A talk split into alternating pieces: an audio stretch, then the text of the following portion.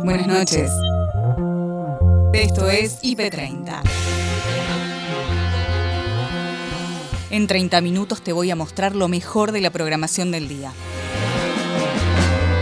Ahí vamos. En el IP30 de viernes, el presidente en el coloquio de IDEA. Somos aquellos a los que la muerte no logró atraparnos. Semejante privilegio que Dios nos ha dado nos exige reflexionar ya no sobre lo ocurrido. Nos impone el deber moral y ético de poner manos a la obra para construir una sociedad nueva, donde el desarrollo sea constante, donde los desequilibrios estructurales desaparezcan y donde la justicia social deje de ser una consigna y empiece a convertirse en una realidad. La madre de Chano por una ley específica de adicciones. La ley de salud mental que hay abarca todas las patologías, entonces se trata por igual, según mi, entender, eh, un esquizofrénico, un autista, un adicto, un bipolar. Eh, entonces, eh, me parece que es muy necesario porque, porque yo creo que hay una pandemia, la adicción es una pandemia, docente argentina entre las 10 mejores maestras del mundo. La forma de trabajar que yo tuve siempre es eh, trabajar escuchando y viendo a mis alumnos, así que si alguna vez eh, hice ese paso, lo hice sin darme cuenta. Mm. Eh, hoy día los chicos tienen, están estimulados diferente, o sea, tienen otras otras estrategias para aprender que son diferentes a las que, las que se usaban antes auténticos decadentes, destacados de la cultura. Mucho habló y me pareció muy interesante eh, parte de lo que dijo. Primero, derribar el prejuicio de que la música alegre y para bailar es solamente divertida, pasatista y liviana, ¿no? Eso, totalmente de acuerdo con eso.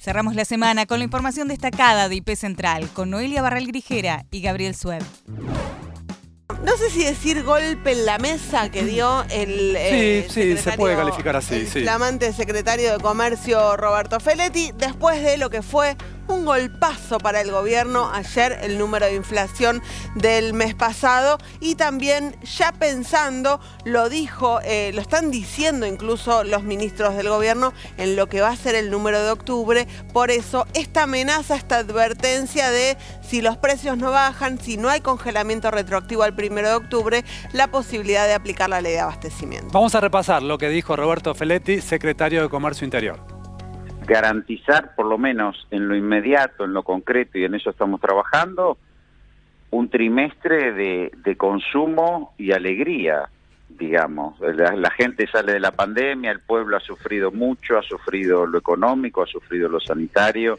se proyectan vacaciones, reencuentro en fiestas, bueno, que eso no sea frustrado por una escala de precios en lo mm. inmediato en los alimentos. Después vamos a avanzar en otros sectores. Por ahora hay resistencias, más te dirían los productores que en los comercializadores. Estamos negociando. Yo quise formalizar un acuerdo para que fuera cumplido y consensuado sin eh, eh, mayores traumatismos. Evidentemente, si esto no se llega, vamos a tener que aplicar las leyes.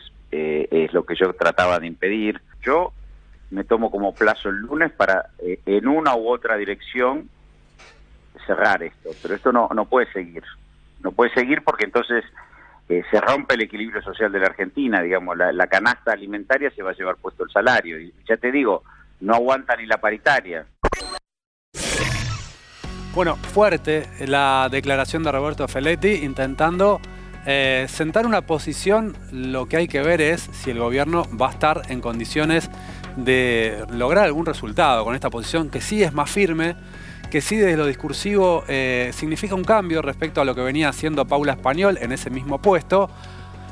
De nuevo, en, cuanto a inflación, en cuanto a batalla contra la inflación, no vale tanto lo discursivo, sino el numerito que todos los meses da el INDEC. Y ese número que viene dando el INDEC es muy malo.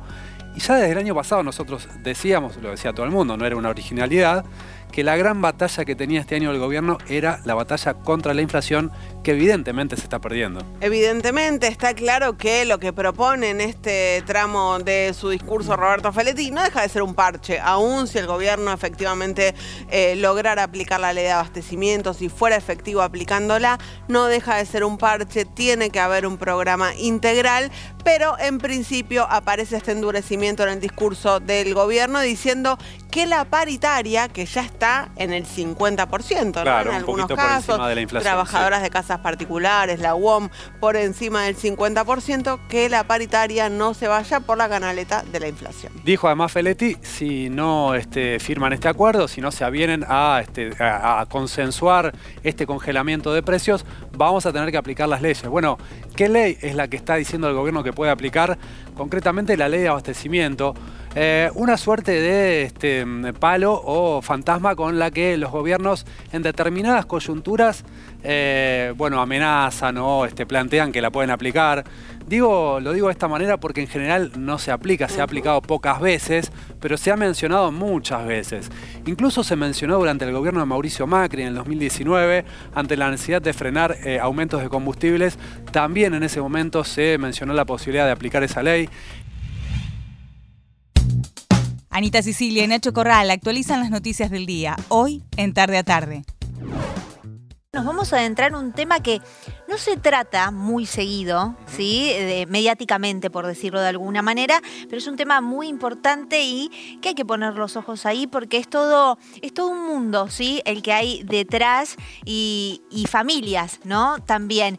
¿A qué me refiero? Sí, al proceso de adopción, a las adopciones en sí. Y de cara a este próximo Día de la Madre, Día de la Familia, me, nos pareció, ¿no? Eh, interesante abordar este tema nuevamente desde aquí, desde PI Noticias, lo venimos siguiendo. Vamos a hablar con una voz autorizada en el tema para, para tratar de entender todo ese proceso que parece difícil, eh, que quizás a veces es engorroso, pero que no deja de ser eh, el intento ¿no? de que una criatura logre conseguir una familia de acogida que lo reciba y los adopten. Bueno, para meternos en, en ese universo, vamos a hablar con la doctora Claudia Portillo del Registro de Adopción de la provincia de Buenos Aires. Eh, doctora Claudia, muy buenas tardes. Ana Sicilia, Nacho Corral la saludan. ¿Cómo le va?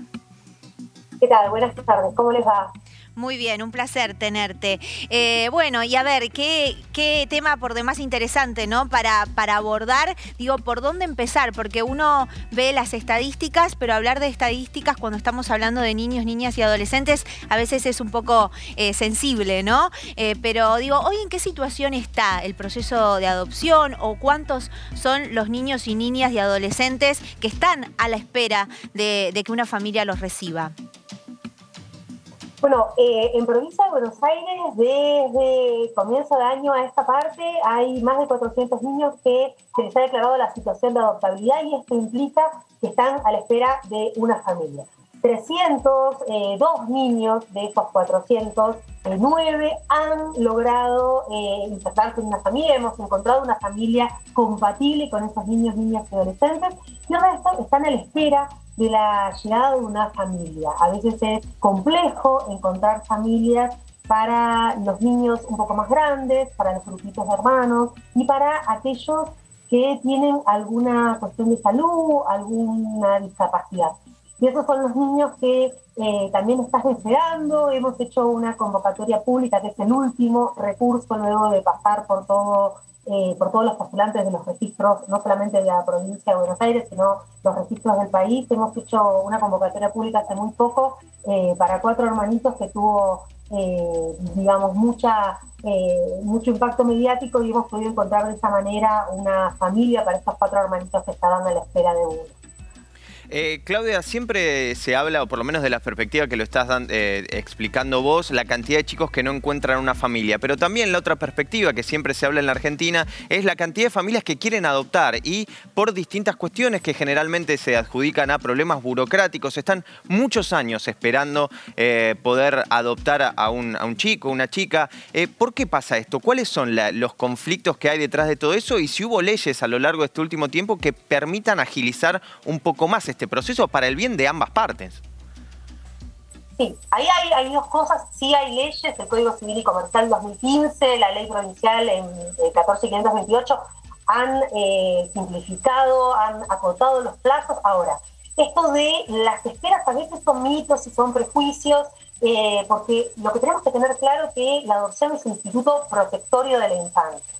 Y son los niños eh, y niñas y adolescentes para los que estamos tratando de buscar una familia cuando no se ha podido trabajar más, se han agotado todas las posibilidades de que esos niños vuelvan con su familia de origen. El presidente Alberto Fernández cerró el coloquio de IDEA.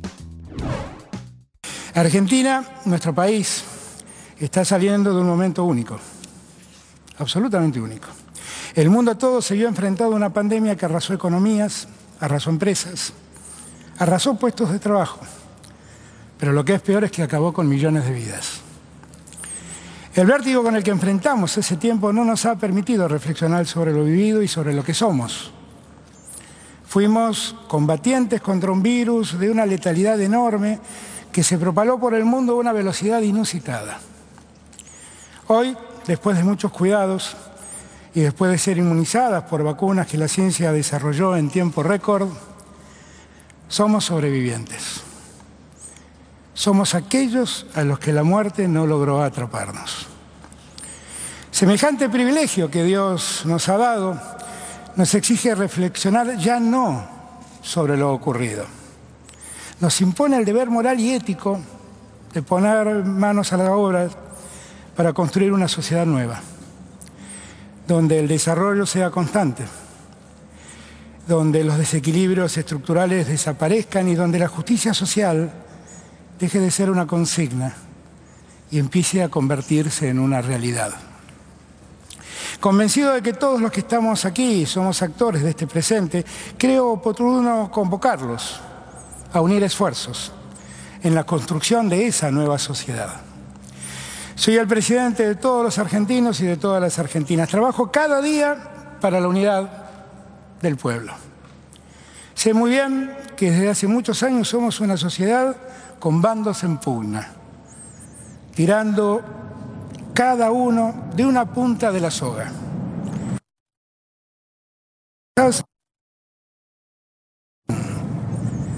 Tirando cada uno para su lado, solo logramos, logramos inmovilizarnos como sociedad. Asumí el gobierno el 10 de diciembre del 2019 con el espíritu franco de convocarlos a todos a tirar la soga para el mismo lado. La pandemia desatada tan solo 99 días después aquí en Argentina, volvió a convertir a nuestra sociedad en dos sectores en pugna. Y de repente, poco a poco, volvimos a quedar enfrentados en bandos diferentes.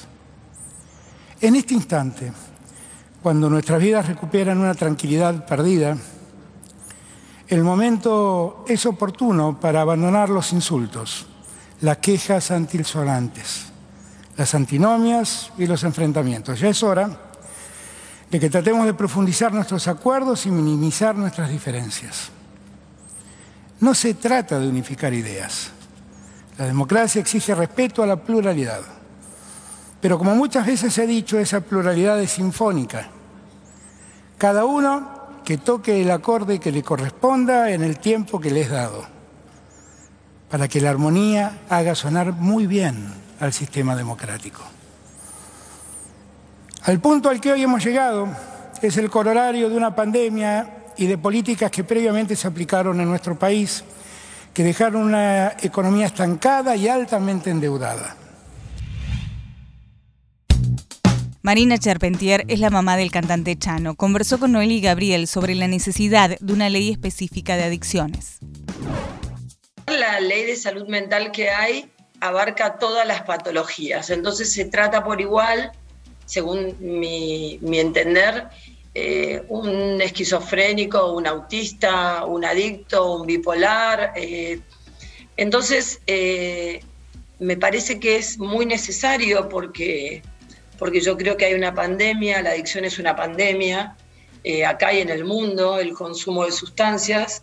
Eh, y creo que sería necesario poner una ley específica sobre adicciones para tratar esto, que es una enfermedad muy grave, para hacer prevención y para que toda la gente que necesita ayuda, sea la familia como los, los enfermos de la adicción, eh, tengan puertas eh, para tocar a dónde recurrir. Yo creo que hace falta recursos del Estado, poner recursos del Estado para, para que se visibilice esto, para que salgan los medios, para que los padres y los familiares sepan, eh, tengan indicios, sepan el daño que hace el alcohol, la marihuana y todo tipo de consumo, por un lado, y después para que cuando a alguien le pase lo que me pasó a mí, que llamé por teléfono para pedir ayuda, eh, la ley, en dos de sus artículos, la ley de salud mental, dice que eh, el paciente, el adicto, la persona que está en consumo, tiene que dar su consentimiento para, una internación. Y es obvio que cualquier persona que está en, un consumo de muchos años y en una, en una crisis, no puede tomar la decisión de si está en condiciones de internarse o no o hacer un tratamiento o no. Mm. Entonces, si hubiera eh, dispositivos preparados del Estado eh, que, que eh, se especializaran en adicciones, donde uno pudiera llamar al SAME o a, cualquier recurso que uno tuviera y que eh, viniera gente preparada para tratar con un adicto, porque el adicto en general lo único que hace es estar haciéndose daño a sí mismo. Claro. Y no, y no hay personas, realmente lo que, lo que aparece cuando uno pide ayuda es nada, no hay psiquiatras, no hay especialistas en adicciones, entonces eh, las dos cosas, yo creo que hay que modificar la ley de salud mental o con esa misma ley, preparar este, dispositivos para esa atención.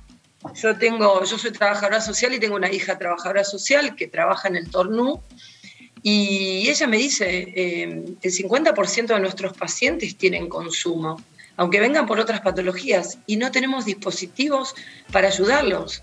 Si pedís un turno para, para salud mental, para una persona, para un adicto, ni hablar de para un padre, olvídate, no, te puedo explicar lo que puede tardar, lo que te van a ofrecer, que es la nada misma. Entonces, bueno, mi intención es que se hable de esto, que se empiece a, trabajar, como dije hoy en otros lados, que los padres entendamos que, que no podemos ser tan permisivos, que los chicos están empezando a consumir muy, muy chicos, los adolescentes toman alcohol, mucho alcohol, y eso daña muchísimo el cerebro de un, de un adolescente, de un chico, que su cerebro está en formación. Inflación. Uno de los rubros que más subió según el INDEC es el textil. Para hablar del tema, una voz autorizada es la de Gabriel Leiter, de Industriales Pymes Argentina. En Redacción IP explicó los motivos de la suba del sector. Durante todo el año aumentó permanentemente eh, el motivo que yo veo es que aumentó permanentemente el costo de los insumos, ah. eh, el costo del algodón, el costo del poliéster. Em, lo que se refiere a salarios, recién ahora tenemos a partir de ahora un 25% que tampoco fue homologado, pero bueno, ya sabemos que lo vamos a tener. Pero es el conjunto de aumentos. Yo pienso que eh, el año pasado no olvidemos que en la temporada de invierno y verano directamente eh, se descartó, no tuvo venta. Eh, es casi ínfimo lo que se pudo vender. Entonces, este año arrancó vendiéndose el stock excedente del año pasado. Entonces, la gente aumentó, el que tenía su stock en los comercios, lo aumentó no le vamos a echar la culpa al comercio, de ninguna manera. Pero lo que es la cadena textil es muy larga, es muy larga, desde el productor algodonero o, el productor de poliéster, al tejedor, a la tintorería es muy larga, no, no, es innumerable la cantidad de empresas que, se van acumulando hasta que la prenda sale lista para la venta y a partir de ahí llega a un comercio, donde tiene una enorme cantidad de, gastos, ¿no es cierto? Mm. Pero también el costo principal de las prendas eh, estimamos en un 54% por Fundación Proteger, es impuestos. O sea, el 54% de lo que uno paga una prenda en un comercio termina siendo la acumulación de todos los impuestos que se pagan toda la cadena y llegan a un 54%. Eh, Gabriel, y vos lo que, lo que decís es, es una cadena muy larga, entonces hay aumentos en todas las instancias de esa cadena, en todos los eslabones, así se explica. Sí, sí, y además de todo lo que es industria textil depende muchísimo de todo lo que es importado. Porque, gracias a Dios, tenemos una industria textil argentina, industria de indumentaria también, muy amplia, reconocida en el mundo por su calidad, por su diseño. Argentina exporta diseño y es reconocida por su calidad. En los países limítrofes fundamentalmente. Pero, pero, pese a que tenemos la mayoría de los productos de fabricación nacional, dependemos del importado. Toda la maquinaria es importada, dado su volumen. Nadie, nadie puede ponerse a fabricar acá ni telares, ni máquinas de coser, es imposible. Pero, un ejemplo, un cierre, los dientes de los cierres son importados. Hay ciertos hilos de coser que son importados, porque acá no se pueden hacer. Y bueno, las máquinas de coser, más todos sus repuestos, son importados. Ahora, de, de- que- la, la industria en este caso, ¿de cuánto se hace cargo del aumento, digamos? Más o menos porcentualmente. Eh, porque si no, estamos siempre en la misma No, yo, discusión. yo les puedo asegurar, les puedo asegurar que la industria permanentemente estamos tratando de absorber todo lo que podemos, nos achicamos, nos achicamos, porque hay que acompañar, porque si no acompañamos nos quedamos por el camino, ya se quedaron muchas industrias textiles por el camino, muchas están surgiendo, muchas están creciendo, nosotros nos mantenemos firmes, El candidato a diputado nacional Martín Tetaz charló con Analía, Anita y Nacho sobre lo que se juega en esta elección. Asegura que son dos modelos de país los que están en pugna. entre dos modelos de país y entre dos modelos de gestión sobre todo. Es una gestión que está eh, basada en, datos y, en evidencia. Fíjate, el caso de la educación fue muy paradigmático, el contraste entre la ciudad de Buenos Aires y la provincia de Buenos Aires, ¿no? entre Larrete y Kicillof.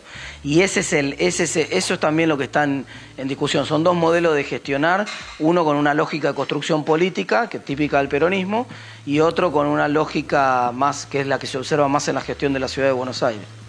Em, Martín, la última pregunta por mi parte. Algunos dicen que la pelea grande viene el 15 de noviembre, ¿no? Eh, internamente en cada una de las fuerzas políticas y después entre el oficialismo y la oposición. Sergio Massa habló de que después de las elecciones hay que sentarse a conversar.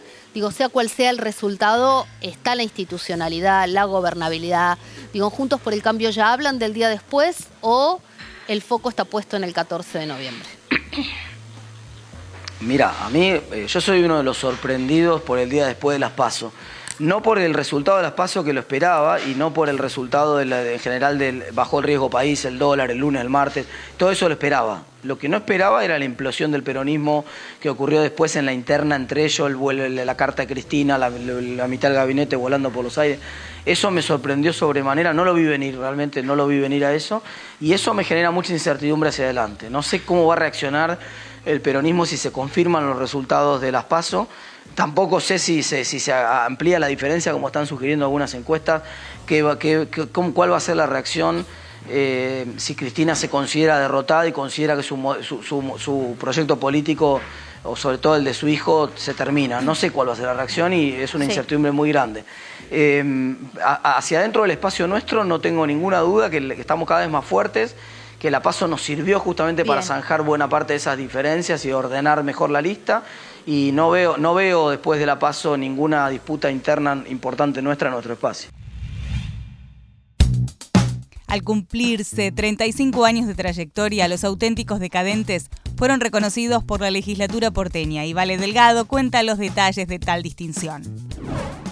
La verdad es que un reconocimiento impresionante el de los auténticos decadentes, en este caso en la legislatura porteña. Ayer fue la ceremonia porque la distinción tenía que ver con que los consideran a partir de ahora como personalidad destacada de la cultura. ¿eh? Allí estuvo parte de la banda, son un montón, son 12. Bueno, eh, estuvo parte de la banda, estuvo Cucho, Parisi, que eh, además de cantar antes de esto que estamos viendo aquí, que ellos lo subieron con todo todo orgullo a sus redes sociales, por supuesto, todo un acto que duró alrededor de media hora.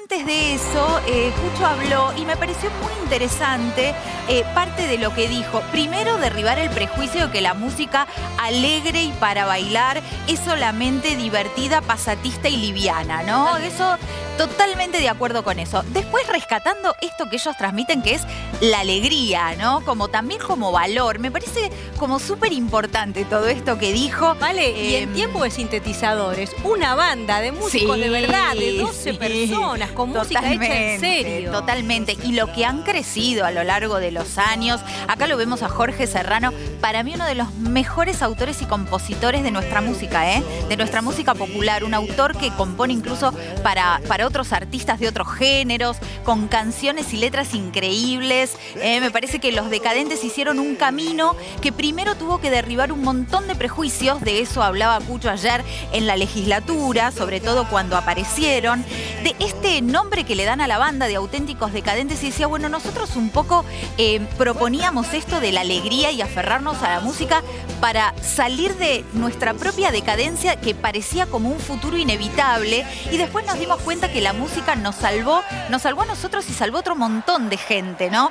Y mm, algo que decía esto que tiene que ver con el reconocimiento de mucha gente, sobre todo, ¿sabes cuándo, Agus? Después del 2001. Decía tanta gente pasándola tan mal y con mucha tristeza. Dice Cucho que hubo un momento ahí que sintió que la gente lo abrazaba y, y- y le agradecía por la música y por la alegría a pesar de, estar tan mal y de pasarla tan mal. Me parece que eso es súper valioso. Por supuesto, también habló de esto de hacer música nacional, de revalorizar nuestra música, de la música como identidad y que los auténticos decadentes además se convirtieron en una banda continental con reconocimiento en cada país de Latinoamérica. Es decir, que han sido y son todavía embajadores de nuestra música en todo nuestro continente de Latinoamérica. Muy interesante lo que dijo. Bueno, y después si quieren ver, también ahí reversionando algunos de sus temas clásicos. Está bueno, no sabía esto del nombre, vale, ¿eh? lo de los auténticos decadentes y esto de poder mirarse como, bueno, los que estaban perdidos, que iban a tocar Sí. el chingui chingui, digamos.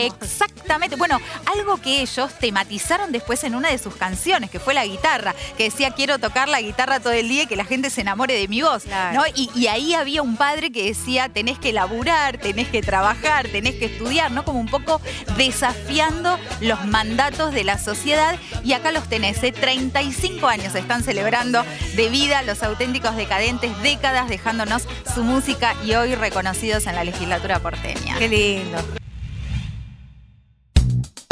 Max y Pía hablaron con Ana María Shellman, elegida como una de las 10 mejores maestras del mundo. La forma de trabajar que yo tuve siempre es eh, trabajar escuchando y viendo a mis alumnos.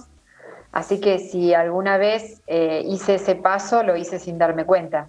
Eh, hoy día los chicos tienen, están estimulados diferente, eh, o sea, tienen otros, otras estrategias para aprender que son diferentes a las que, las que se usaban antes. Claro. Entonces, eh, de- desde el momento que yo, a través de la empatía, busco, busco ver el brillito en los ojos, como digo yo, que es cuando uno ve que están entusiasmados y que están aprendiendo y que se están divirtiendo, porque para aprender hay que divertirse, si no, no sirve.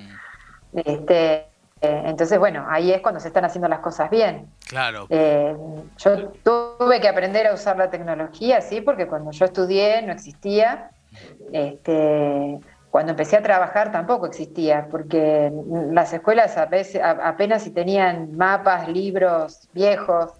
Este, hoy día tienen muchos recursos y bueno, hay que saber usarlos y hay que encontrar este, los adaptadores, los cables, los enchufes. Claro, claro. Eh, Este, toda una serie de elementos.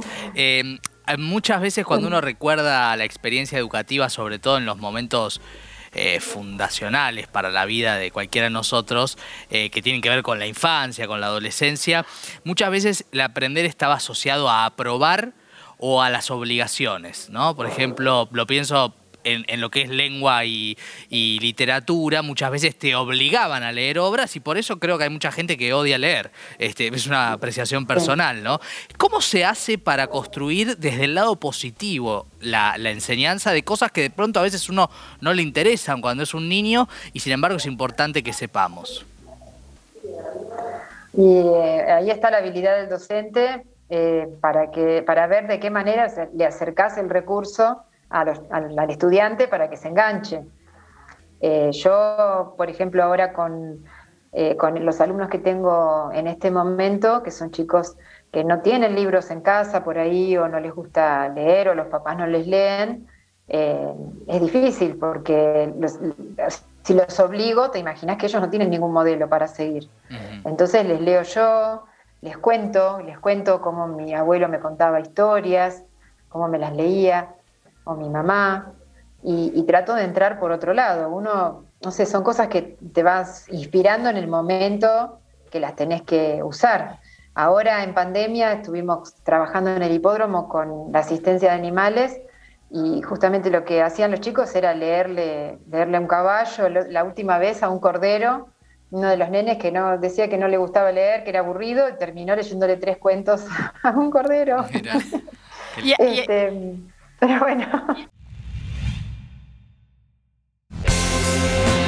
Y hasta acá llegamos por hoy.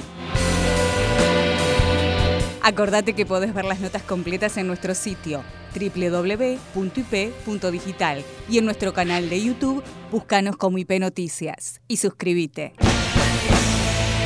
Hasta la próxima. Buenas noches.